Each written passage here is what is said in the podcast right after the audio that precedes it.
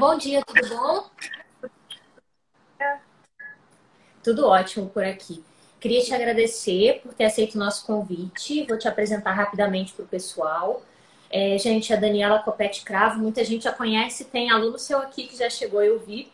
É procuradora do município de Porto Alegre. Ela é pós-doutoranda em doutora em Direito pela Universidade Federal do Rio Grande do Sul e autora do livro Portabilidade de Dados. E hoje a gente vai conversar com a Daniela exatamente sobre esse assunto que foi tema do livro dela. Foi tema da sua tese?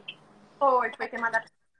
E agora eu continuo explorando, claro que eu tema de portabilidade, mas continua sendo o objeto também agora do Perfeito. Mas foi a tese mesmo. Perfeito. Então hoje a gente vai conversar com a Daniela sobre portabilidade de dados, aspectos gerais e desafios da sua implementação. É, e eu queria, Daniela, é, depois de te agradecer, né, eu comecei agradecendo. Isso foi bom. É, mas eu queria te pedir para explicar para todo mundo que está ouvindo a gente é, de que dados que a gente está falando, o que, que é essa portabilidade, qual é a importância dela. Assim, se você puder dar um exemplo para eles poderem entender para que, que serve isso, né? Por que, que esse assunto é relevante. Claro, claro. Então, primeiramente, muito obrigada por estar eu acompanho o trabalho da professora Então, foi mesmo a tese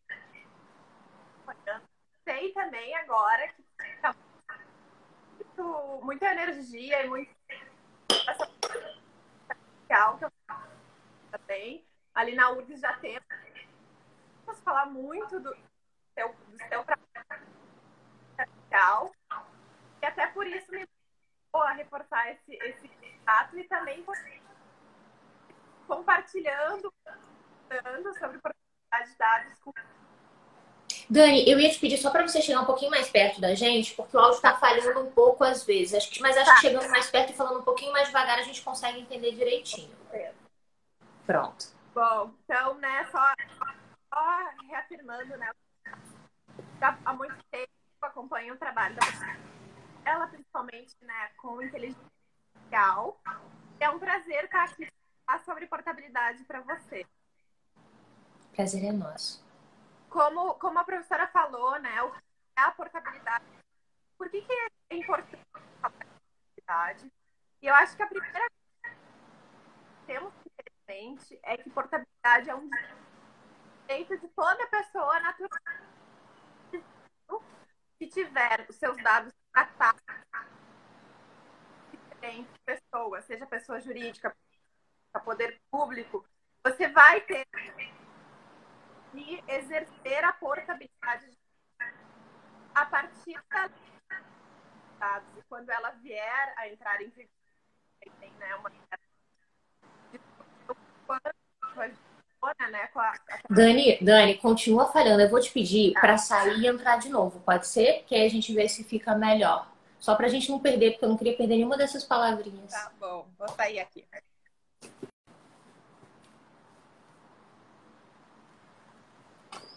Bom dia, pessoal, tudo bom? Patrícia, Alan, Jaque, Letícia, Marina, Camila, Rafael, Wallace, tudo bom? João Renda, Fernanda, Ferreira, Sâmia. Ó, ela já entrou e já pediu para participar. Vamos ver se melhora.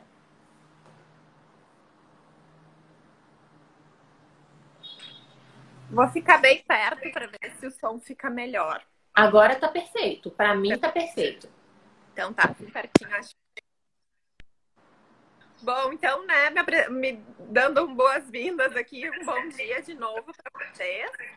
Agradecer, é um prazer imenso estar aqui. Uh, como, a professora já tinha né, me, introduzido, a portabilidade de dados foi um tema que eu desenvolvi na minha tese. Na época, nós não tínhamos LGPD ainda.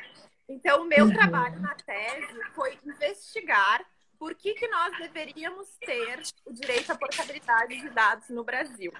Então, iniciou o, as minhas pesquisas em portabilidade iniciaram, então, visando a fundamentar a existência desse direito para todos os titulares de dados no Brasil. Uhum. E com a com a edição né, e a promulgação da própria da LGPD, a discussão ganhou outros contornos. Então, atualmente, a gente já, eu já estou pesquisando como vamos implementar. Uhum. Ali na URGS uh, tivemos discutindo, inclusive, com o Facebook sobre o início da portabilidade de dados no Brasil, porque o Facebook já tem uma iniciativa para o Brasil, uhum. que a gente vai falar mais para frente. Uhum. Então, hoje, atualmente, eu já discuto a, a forma de implementação. Mas no início era importante, na época da tese, que eu entrei no doutorado em 2016 uhum. e finalizei em 2018. E aí, na época, a gente tinha o projeto de lei rolando na União Europeia sobre o uhum. regulamento europeu. Sobre o GDPR. isso. E aqui no Brasil estava uma realidade muito distante ainda para a proteção de dados.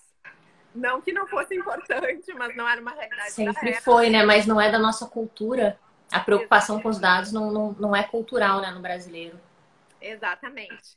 E aí foi, então, assim, desde essa época eu venho desenvolvendo pesquisa sobre portabilidade, até, uhum. até aproveitar aqui para mostrar, eu, o li, a tese virou um livro, né, que é uhum. aqui, Direito à Portabilidade de Dados. Uhum. Ele é de 2018, pela editora Lumen Juris.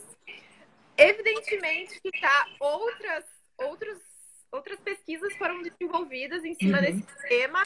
Já uhum. desenvolvi outros artigos, até mais atualizados, porque tivemos uhum. algumas pequenas uhum. modificações na LGPD uhum. com aquela MP de 2019, uhum. que foi convertida depois. Mas a proposta justamente é continuar estudando a portabilidade, porque eu acredito, e, e a minha função hoje é mostrar para vocês por que, que é tão importante a portabilidade. Pronto. Então... Dani, começa falando para eles, então, o que, que é uhum. portabilidade de dados de, e de que tá. tipo de dados a gente está falando. Tá. Então, o que, que é a portabilidade de dados? Eu falei para vocês, portabilidade de dados é um direito de todo uhum. o, toda pessoa natural, porque estamos falando uhum. de, de, dados pessoais. Então, dados uhum. pessoais, o que, que é dado pessoal? Conforme a própria nossa, nossa própria lei, a LGPD, uh, disciplina, ela diz que dado pessoal é qualquer informação relacionada que pode estar relacionada a uma pessoa natural. Então, já define que portabilidade de dados que estamos falando aqui é para pessoas, indivíduos, pessoas naturais, que tiverem os seus dados tratados. E aí é amplamente qualquer atividade que envolva tratamento de dados. E aqui é importante destacar o que é tratamento de dados Uhum. Para fins da nossa da própria definição também na LGPD, tratamento de dados é qualquer operação, seja uso, sessão, classificação, compartilhamento, armazenamento, qualquer atividade que tu faça com um dado uhum. relacionado a uma pessoa natural, isso é uma operação de tratamento. Então, amplo senso é tratamento de dados. Ô, Dani, dá um exemplo para eles de tratamento de dados, tipo, no nosso dia a dia, assim. Quais são os tipos de dados que são coletados e eles são tratados com que finalidade? Uh, bom, é, isso é um mundo, né? Existem vários tipos de dados, mas vamos começar com uma situação bem básica, assim. Quando tu vai uhum. fazer um e-mail, uh, tu quer criar um e-mail no Gmail, tu vai ali, tu vai fazer um cadastro. Então, tu vai colocar o teu nome, onde tu mora, qual é a tua profissão, a tua escolaridade. Isso são dados, porque são informações daquela pessoa.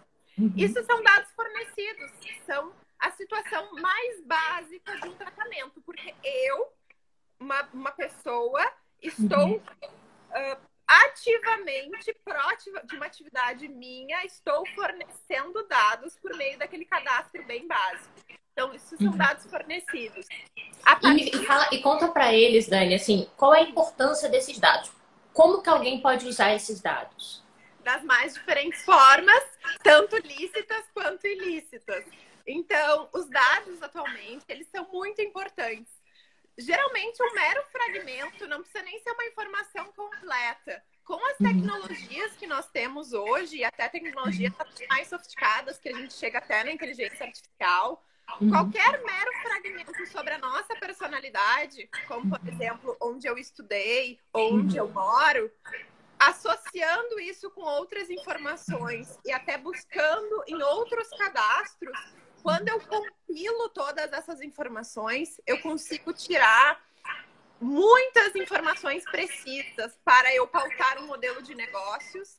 Então, para eu oferecer publicidade para essa pessoa, para eu oferecer, por exemplo, produtos que ela tem interesse, porque eu vejo o perfil daquela pessoa. Uhum. Ah, ela gosta de tais, de tais atividades, ela tem esses hobbies, então eu vou conseguir dar um tratamento personalizado para essa consumidora, por exemplo.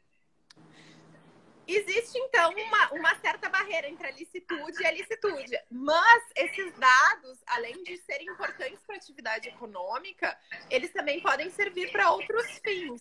Então, por exemplo, eu posso servir até para criar perfis de consumo que muitas vezes podem, nem sempre eles são, eles são importantes, a gente tem que destacar, mas eles podem ser utilizados para fins de discriminação, para fins de abusos, por exemplo, no âmbito do direito do consumidor, que é uma área que, que eu me aproximo bastante, nós temos a possibilidade de tu criar um perfil de consumo para um determinado consumidor para explorar o preço que tu vai aplicar para ele, discriminando preços entre diferentes consumidores porque eu sei a vontade que aquela pessoa tem de consumir, ou até mesmo a sua necessidade.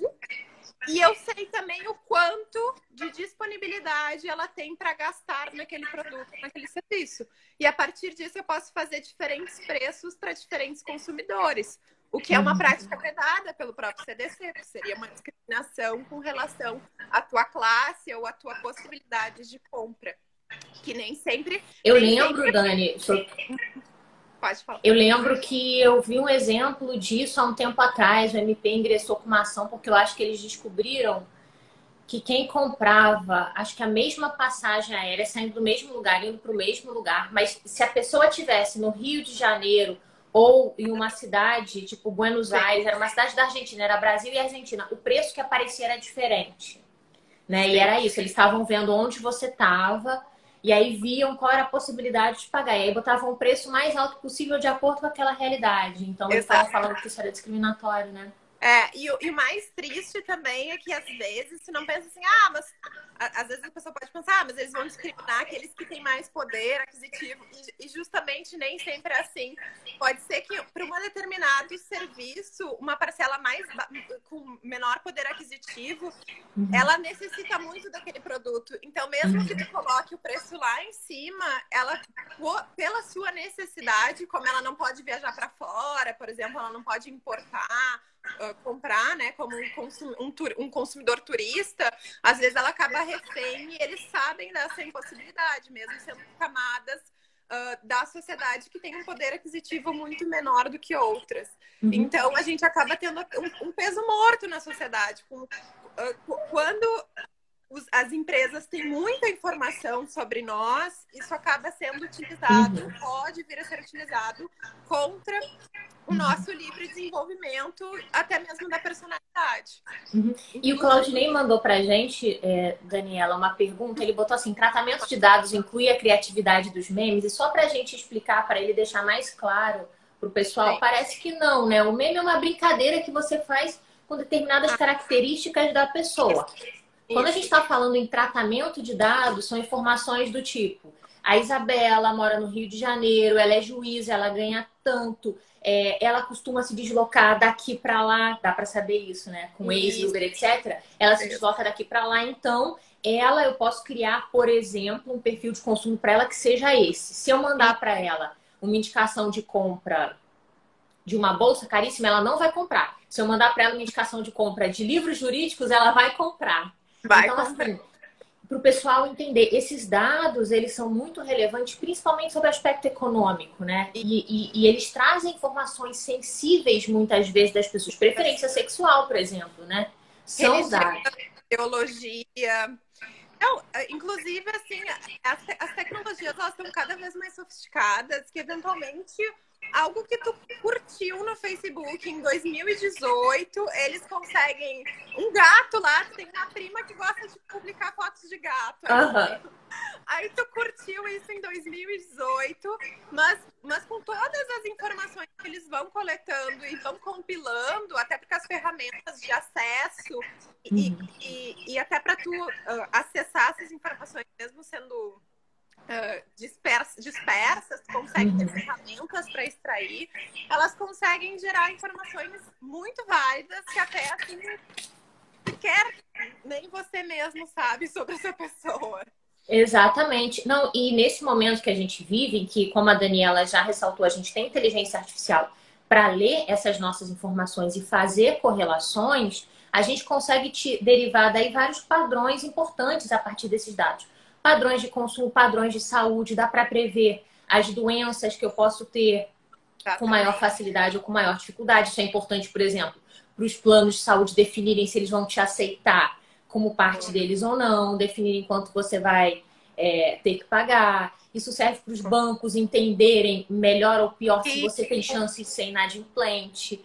E aí, pessoal, aí a gente começa a falar nessa nossa economia baseada em dados e que trabalha com ferramentas de inteligência artificial, a gente começa a falar que os dados são o novo petróleo. Porque esses dados, eles te dão informações que são economicamente relevantes. E aí a gente começa a viver esse momento em que, assim, muitas vezes alguém cria um programinha qualquer, um joguinho bobo qualquer, de criança, de adulto, qualquer coisa, só para coletar os seus dados. O jogo é de graça. De graça. Sim. Mas aí eles coletam os seus dados e eles vendem os dados para outras plataformas que aí vão direcionar para você propaganda de consumo, enfim, outras coisas. A Bia tá falando pra gente assim: essa semana fui à farmácia. No momento em que paguei com cartão, recebi uma mensagem do RAP dizendo que poderia comprar medicamentos lá. E é por isso, gente, que a gente vai na academia, você vai fazer uma compra numa loja, as pessoas pedem o quê? Sempre o seu CPF. Ah, eu quero o seu CPF. Ah, você não quer fazer um cadastro aqui para ganhar 10% de desconto nesse medicamento? Você fala o seu endereço, o seu nome, a sua idade, o seu CPF. Pronto, só isso. Mas nunca é, nada é de graça nessa vida, né? A gente não, já a gente já sabe. A gente já sabe. Mas, mas fala pra gente, Dani, é, a tá. portabilidade de dados. Esses dados estão saindo de onde, indo para onde? Que direito é esse? Bom, então, ah, posto isso, né? Posto essa realidade que os dados são muito importantes. O que, que acontece? As empresas cada vez mais elas criam ferramentas até invasivas para coletar massivamente o maior número de dados. Uhum. E os dados mais importantes são aqueles, quanto mais específicos e mais atualizados, melhor ainda. E o que, que acontece? Então, para chegar na portabilidade, para onde ela vai, o que, que é? Uh, acaba que hoje em dia a gente tem um problema estrutural de mercado, que é até uma questão de concorrência que prejudica o consumidor. Uh, nós temos percebido que são grandes empresas que atuam no mercado digital. Uh, isso até quebra um, uma falácia que a gente tinha, assim, de achar que ah, a internet, o mercado é aberto, qualquer um entra, qualquer um pode competir. A gente eh, tem se percebido que não é bem assim. E a gente vê a concentração de mercados de grandes empresas. Então, por exemplo, o Facebook, que já tem vários serviços que não são só de redes sociais, uhum.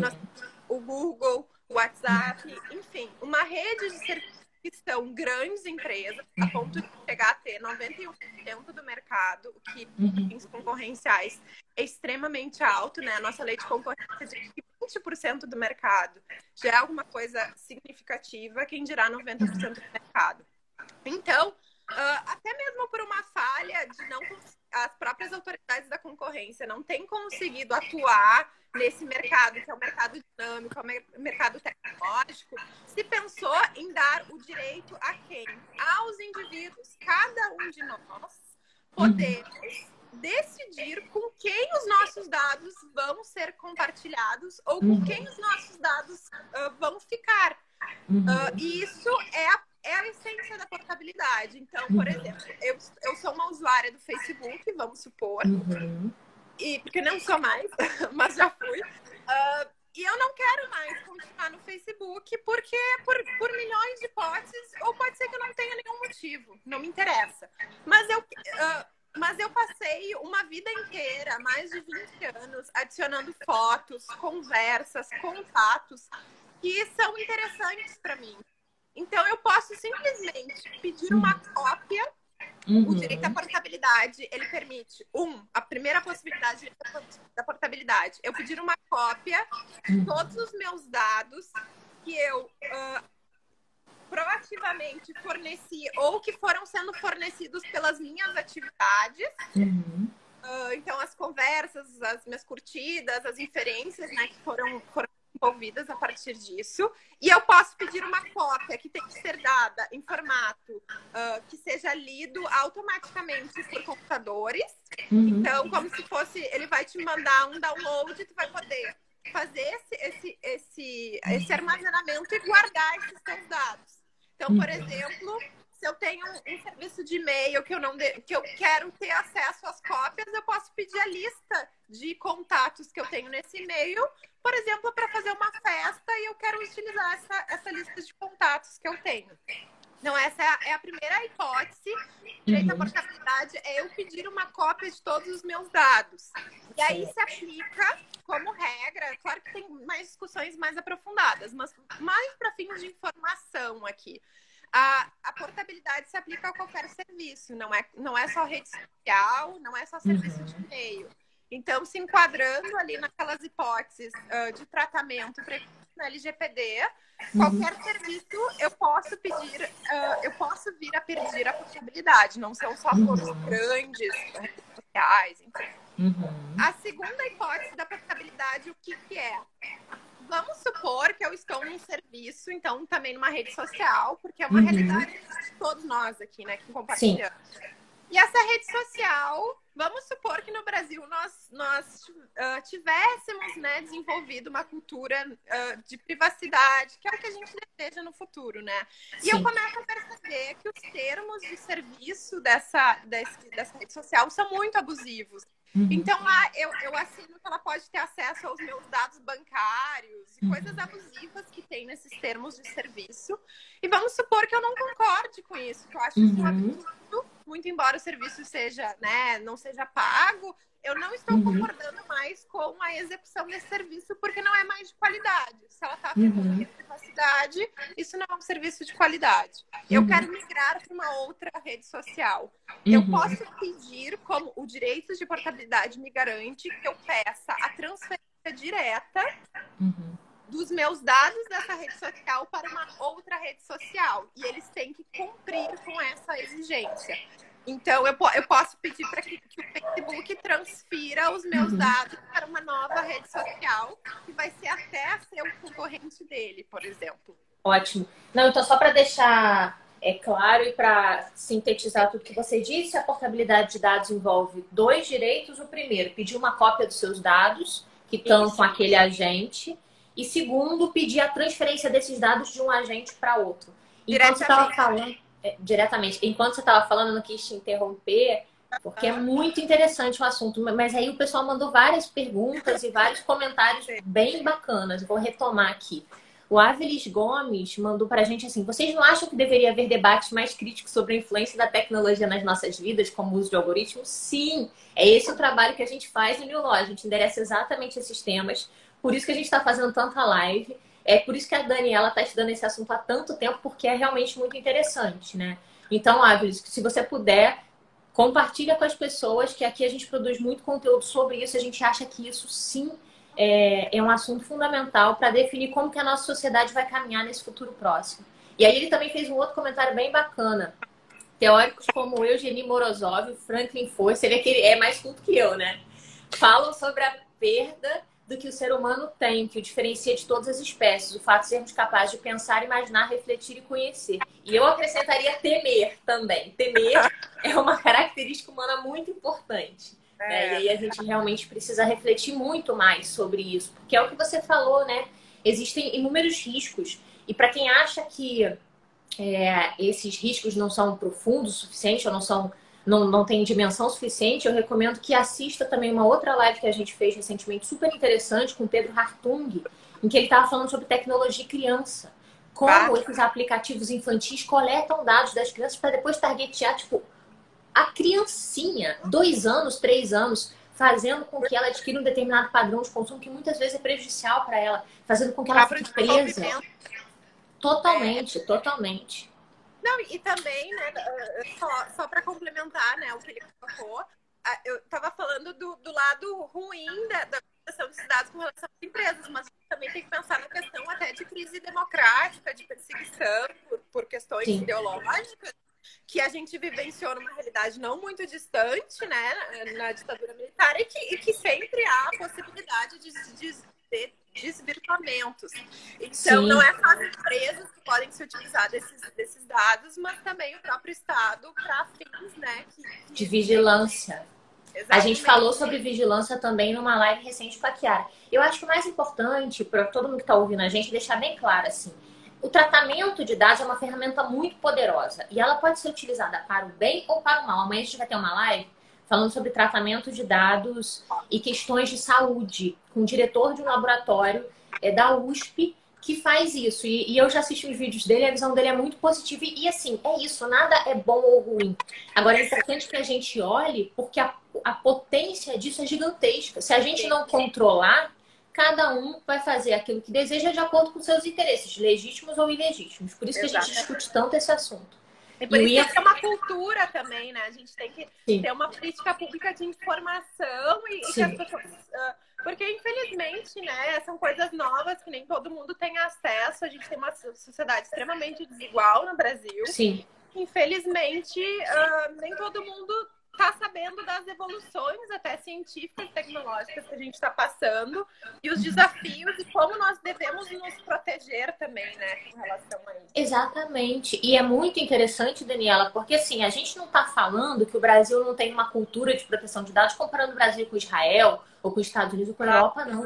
A gente não tem cultura de proteção de dados comparando a gente com a Argentina, com o Chile, com o Paraguai. O que, que é isso, gente? Sabe? A gente, a gente poderia ter tido mas nós não fizemos o trabalho que eles fizeram. Eu acho que é o um desses países tem há mais de 10 anos uma lei é, que China, né? Eu acho. Pois é, e a gente não. E aí é, fizeram uma pesquisa no mundo inteiro e descobriram que o brasileiro é um dos povos que está mais disposto a entregar os seus dados em troca de qualquer benefício, ainda que o benefício seja só participar de uma brincadeira boba, né? Quem é que não lembra aquele aplicativo que fez muito sucesso há um tempo atrás, que era assim, veja como você seria se você fosse do sexo oposto. Aí eu vi, ah, tipo, aí eu vi, se eu fosse homem, nossa, eu ia ser muito parecida com meu pai. Tipo, só que para você chegar lá, você tem que dar todos os seus dados para eles, entendeu? Então é, a gente tem realmente que chamar a atenção das pessoas. Exatamente. É, é qualquer coisinha parece. É, na verdade, aquele escândalo até da Cambridge Analytica foi basicamente assim, era um aplicativo ali no Facebook bobo, muito tosco, que acabou impactando em várias decisões políticas extremamente relevantes, né? E que mudaram o panorama mundial, enfim. Mas é, é Sim, é, é uma tendência. Até para as próximas eleições do Brasil. E a Ana Luna até falou aqui pro pessoal. Ontem assisti ao filme Privacidade Hackeada. Eu acho que está na Netflix, é. pessoal sobre o caso Cambridge Analytica. Realmente pode-se afirmar que os dados são o novo petróleo. E conta pra gente, Dani, é, o seu livro então é sobre portabilidade de dados, aspectos gerais e desafios da sua implementação. E o que, que mudou é, diante da LGPD com a LGPD? Você gosta do tratamento que a LGPD dá à questão? Assim, a LGPD, ela, ela tem que ser prestigiada por ter posto o direito à portabilidade. Porque, na verdade, quando eu escrevi a tese não existia, então eu tentei uhum. fundamentar com vários princípios uhum. uh, como é que a gente poderia uh, ser exigida a portabilidade mesmo não tendo um direito uh, posto, né? Uma norma uhum. posta em relação a isso. Só que uh, pela proteção do consumidor e, e, alguns princípios, né, a gente poderia conseguir a exigência de direito. Mas é muito bacana que a LGPD ela se inspirou no regulamento europeu, com certeza foi a fonte de inspiração, foi o regulamento europeu, menor. Eu acho que assim, a portabilidade não foi muito debatida. É, ela só foi colocaram, assim, porque eu, eu li, acompanhei né, os debates, todo o trâmite da LGPD, mas não foi algo que foi refletido ou debatido, foi só copiou e colou, mas enfim, eu, uhum. é, às vezes é bom, porque talvez uh, se, se perderia a oportunidade de se criar um direito importante. Então, a, a uhum. LGBT ela foi muito sintética, muito, ela falou muito pouco sobre a portabilidade. Se vocês uhum. pegarem a LGPD, a portabilidade, onde é que ela está? No artigo 18, no inciso 5 do artigo 18. Uhum. o artigo 18 na LGPD, ele trata sobre os direitos do titular de dados. Ali ele elenca vários direitos, como, por exemplo, direito de acesso, eliminação. Uhum. E ali tem, no quinto, no inciso quinto, o direito à portabilidade. E aí uhum. ele fala muito pouco, ele só fala assim, ah, existe direito, e ele só trata da hipótese de transferência direta entre uhum. os computadores e ele até traz, traz o nome fornecedor. Desculpa, eu não te ouvi. É transferência direta entre o quê? Uh, entre, os, uh, entre os fornecedores. A LGPD até tá. fala fornecedor, meio que é um termo de direito consumidor, né? Dentro da LGPD. Ela só fala no artigo 5 uh, existe o direito à portabilidade, que é a transferência entre o fornecedor e dos dados, tá?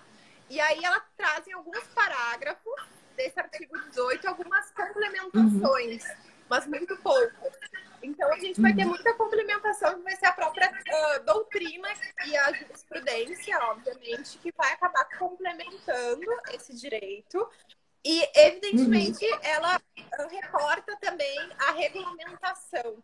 Então, ela diz que a portabilidade vai ser exercida no Brasil de acordo com a regulamentação que seria da Autoridade Nacional de Proteção de Dados, que a gente ainda não tem. Que a gente ainda não tem. Então me fala, a gente vai ter que esperar alguma coisa para exercer esse direito ou a gente já pode exercer de uma vez? Provavelmente vai ter que esperar pela forma como tem a redação, que, que uhum. deixa bem claro que vai ser ah, o direito de estabilidade conforme regulamentação tem muitas discussões ainda, tem muitas coisas, por exemplo, os dados que vão ser abrangidos. Isso é uma discussão assim muito complexa que ainda não está muito claro. Uhum. Uh, uh, porque, claro, eu falei que são dados tratados, mas existe discussão que envolve até segredo de empresa e segredo industrial. Com certeza. Dados uh, são gerados pela inteligência artificial. Tu dá um mero fragmento, um dado cru, e da, daquele dado cru surgem pela, pela inteligência artificial, por exemplo, ou até pela, pela inteligência de, de profissionais daquela empresa. Uhum. Uh, tu surge vários dados sobre aquela pessoa que não foi a pessoa que deu, foi por causa uhum. da, do investimento da empresa que gerou uhum. aquele dado. E aí a gente está na. Existe a discussão para saber se esse dado é um dado da pessoa Uhum. Claro, claro, que a base é, né? É dado pessoal, mas o resultado é um agregado da inteligência artificial e da tecnologia com aquela base. E aí, e aí, existe uma discussão se isso vai ser protegido pelo segredo de empresa uhum. ou se vai estar abrangido da portabilidade. Uhum. Então, são, são, são, as, por exemplo, as inferências ou as estatísticas, que, que, o próprio, os próprios perfis quando uhum. se tem a criação de um perfil, existe a discussão se tu pode pegar o teu perfil uh, criado uhum. num determinado serviço e migrar esse, esse perfil para um outro serviço, por exemplo.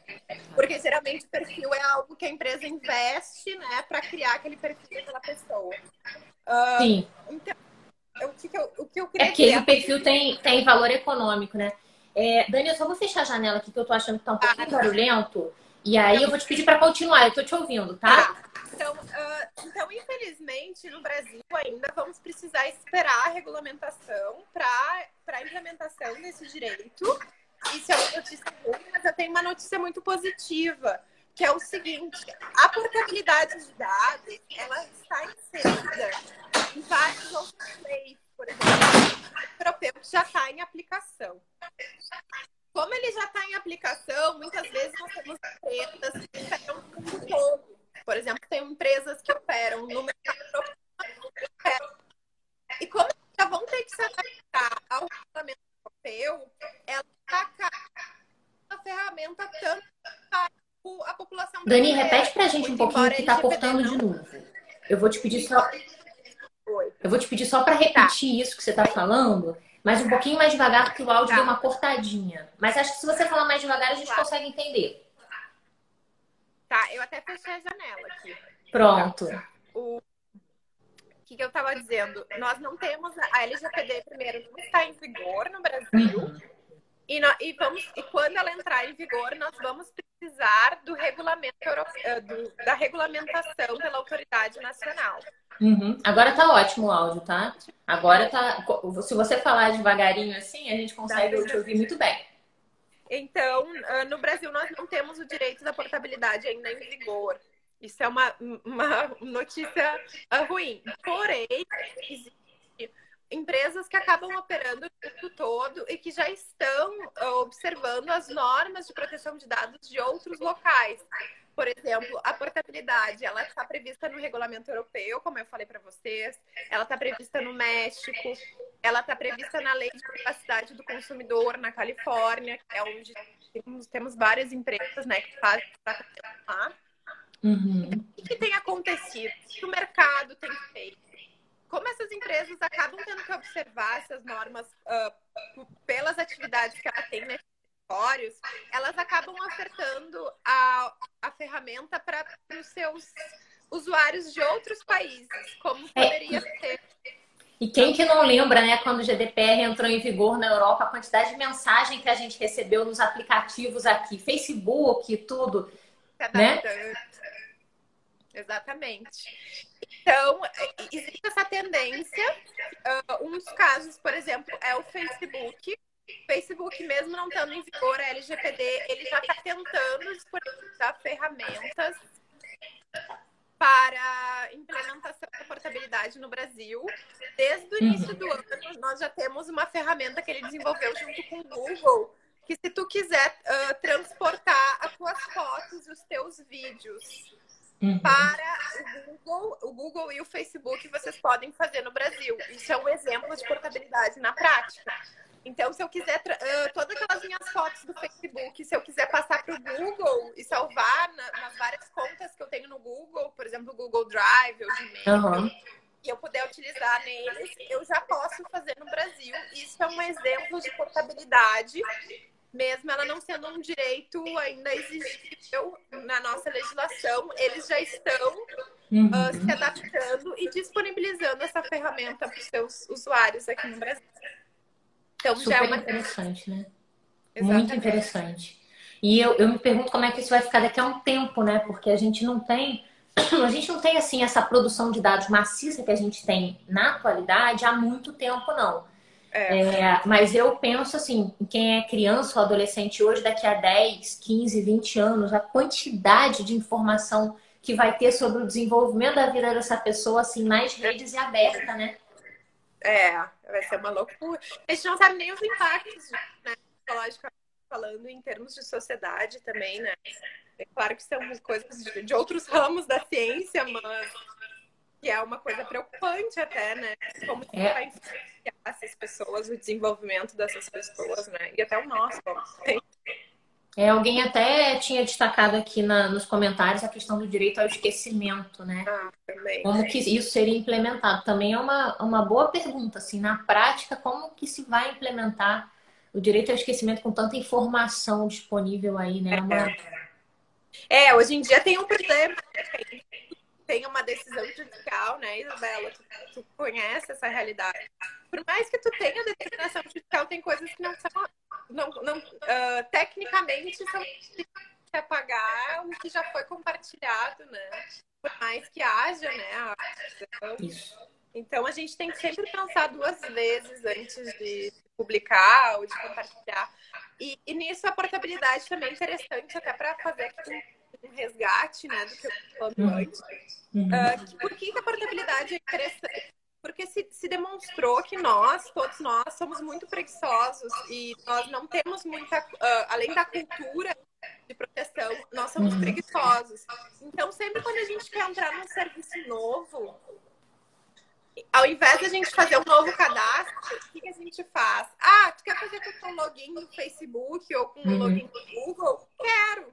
Por quê? Porque é mais eu fácil. Eu sempre faço isso. Eu uh, sempre faço isso. Eu sei que é errado, mas eu sempre faço. uma fragilidade não só pela, pela uhum. proteção da, da pessoa que vai estar compartilhando aqueles dados, né, com sabe uhum. quem nessas Uh, nessas ferramentas que eles disponibilizam, mas também um, reforça o poder de mercado deles, porque eles fazem essas parcerias, porque eles são dominantes no mercado e cada vez mais eles vão, por mais que o Facebook, por exemplo, no Brasil a população jovem já migrou para, por exemplo, para o Instagram, tá? Uhum. Uh, em geral, claro que tem exceções. Sim, sim. Então, o Facebook, ele percebe, por exemplo, ah, tô, tô perdendo meu poder de mercado no Facebook, mas ele já deixa engatado um reforço de armazenamento e acúmulo de dados com esses com esses logins, entendeu? Então é uma forma dele sempre se manter a, a, posição dominante, porque hoje a posição dominante está relacionada com o número de dados que tu coleta. E a portabilidade ela vem uh, quebrar essa tendência, porque se eu posso fazer essa transferência de dados, uhum. eu vou estar controlando e eu uhum. vou estar dizendo com quem que eu vou compartilhar. Uhum. Então, uh, se, se, se, se, sabe que, que nós somos preguiçosos, isso é, isso é fato, né? É explicado por estudos econômicos, né? Então, a portabilidade, ela, ela cria uma ferramenta que reduz os nossos custos de troca. Então, quando eu quiser sair do Facebook, isso vai ser facilitado. Eu, eu não estou mais gostando da política deles. Ou vamos supor que ele começou a cobrar uma taxa, concordo, eu não vou ficar sujeita a, ah, mas tudo bem, eu não dou, tenho preguiça de mudar ou, ou fazer todo, todo um novo cadastro. Uhum, isso vai facilitar. facilitar. E aí isso reforça mais uma vez o poder de escolha de cada um de nós. Uhum. E, e, e, que no longo prazo, né, se cada, uhum. cada consumidor cons, uh, começar a escolher e, e, ter facilitação nessa livre escolha, isso gera efeitos no mercado, sinaliza o que a gente deseja e o uhum. mercado passa a se adaptar também às nossas exigências e às nossas necessidades.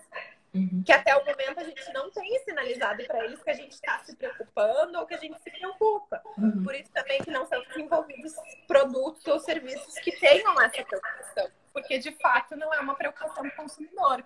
O consumidor no Brasil se preocupa com o preço em geral, né? Sim. Exceto em serviços de maior qualidade uhum. que, ou de um perfil mais sofisticado, de coisas muito exclusivas que eles vão se preocupar com outras questões que não são questões de preço, e sim a própria qualidade. Né? Uhum. Então, é, é uma tendência, é algo uh, inicial, mas que eu vejo que tem o potencial de focar uh, numa coisa que eu acredito muito, que é focar em nós, de nós uhum. exercermos, exercer uhum. o direito de escolha, e não ficar dependendo, talvez, de uma autoridade da concorrência, né? O CAD, qualquer outra, uhum. que até faz um trabalho super interessante, mas que uhum. nem sempre ele tem o mesmo interesse que o interesse do consumidor. Talvez ele, ele veja a concorrência de uma forma diferente de nós, individualmente. Então, eu acho que esse é, é o ponto mais interessante de toda a portabilidade de dados. Uhum.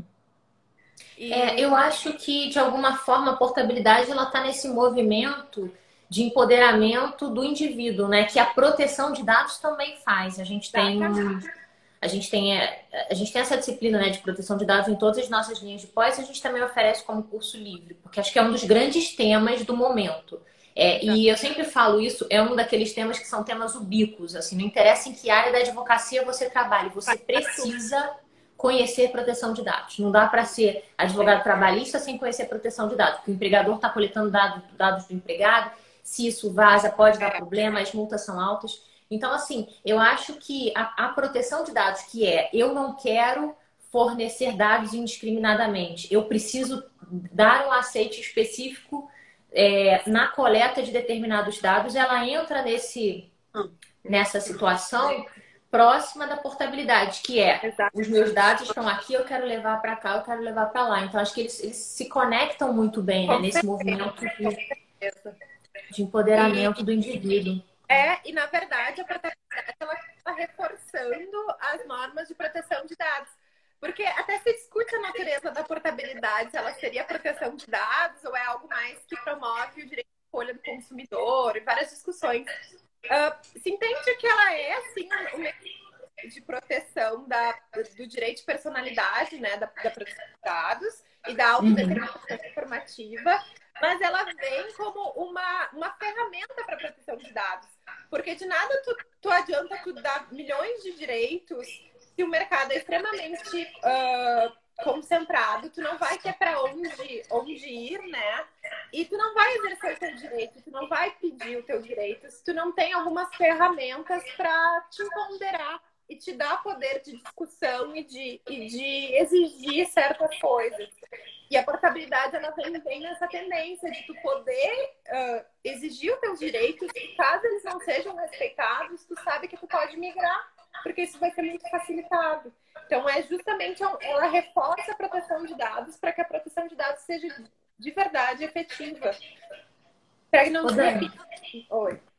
E a gente, tá, a gente já está caminhando para o final da nossa live. Eu queria saber, assim, a sua opinião sobre essas questões do LGPD, por exemplo. A gente está num momento de pandemia em que cada vez mais dados estão sendo coletados. A gente teve que passar a fazer tudo online, reunião, trabalho, consumo, tudo. Então, estão coletando um monte de dados mais do que nunca, não só no Brasil, em todos os lugares do mundo.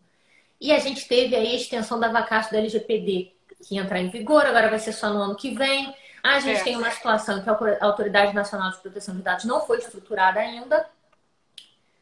E aí, assim, o que, que, que assim, quando que você acha que a gente vai, vai ter assim a possibilidade real de poder exercer esse direito, sabe? E como que você está vendo essa situação que a gente está vivendo? A gente tem, assim, a gente já recebeu aqui pessoas que eram a favor e contra a postergação da vacácio da a extensão da vacácio da LGPD, né? A gente tem opinião para todos os lados. Queria saber um eu, pouquinho como é que você está vendo assim esse momento, sabe? Eu, eu tenho visto com bastante olhares até bastante positivos, por, por quê? Pela recente decisão da STF, né, reconhecendo a proteção de dados, eu acho que isso reforça. Eu Vamos acho... pessoal um pouquinho sobre essa decisão. Ela é Sim. super importante.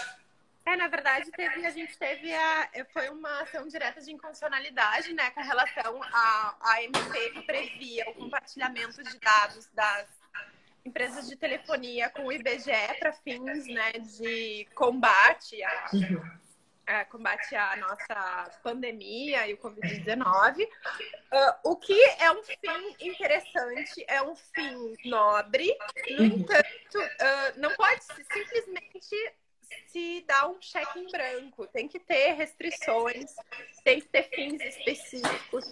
Esse uso desse dado, mesmo para fins de combate a uma pandemia, ela tem que observar a proporcionalidade, tu tem que ter relatórios, né, de uh, a custódia desse dado, tem, tem, a cadeia de custódia tem que ser observada, tu tem que ter algum responsável por esses dados que, que esteja implementando políticas de segurança da informação. Então, não é simplesmente compartilhar, esse foi o erro né, da ação governamental. Uh, porque ficou muito amplo e não ficou proporcional o uso desses dados que podem. O erro, né? A gente nunca sabe se é de propósito ou se é sem querer, é. mas tudo bem. Vamos supor que foi, foi sem querer, na pressa, para combater a Covid, enfim. Então, uh, sempre foi uma discussão de reconhecimento da proteção de dados como um direito implícito na Constituição. E, e, na verdade, essa decisão ela sinaliza isso, que nós temos sim a proteção de dados como um direito fundamental, embora ele não esteja expresso. Mas a gente uhum. sabe que, que o rol do artigo 5 é um rol aberto. Nós temos ali o parágrafo 3 e o parágrafo 2 que fazem essa atitude, que garantem que vários outros direitos, que mesmo não estejam expressos, eles são direitos fundamentais. Uh, então, mesmo que a gente não. Por mais desse cenário muito ruim, muito triste com relação ao adiamento da LGPD, eu estou vendo que existem outros movimentos que vão garantir a nossa proteção já existem várias ações civis públicas que estão sendo ajuizadas. Uh, acho que até teve uma liminar em São Paulo, o juiz de primeiro grau de São Paulo, uh, contra o uso de dados. E existem fundamentos jurídicos para a gente conseguir uma tutela.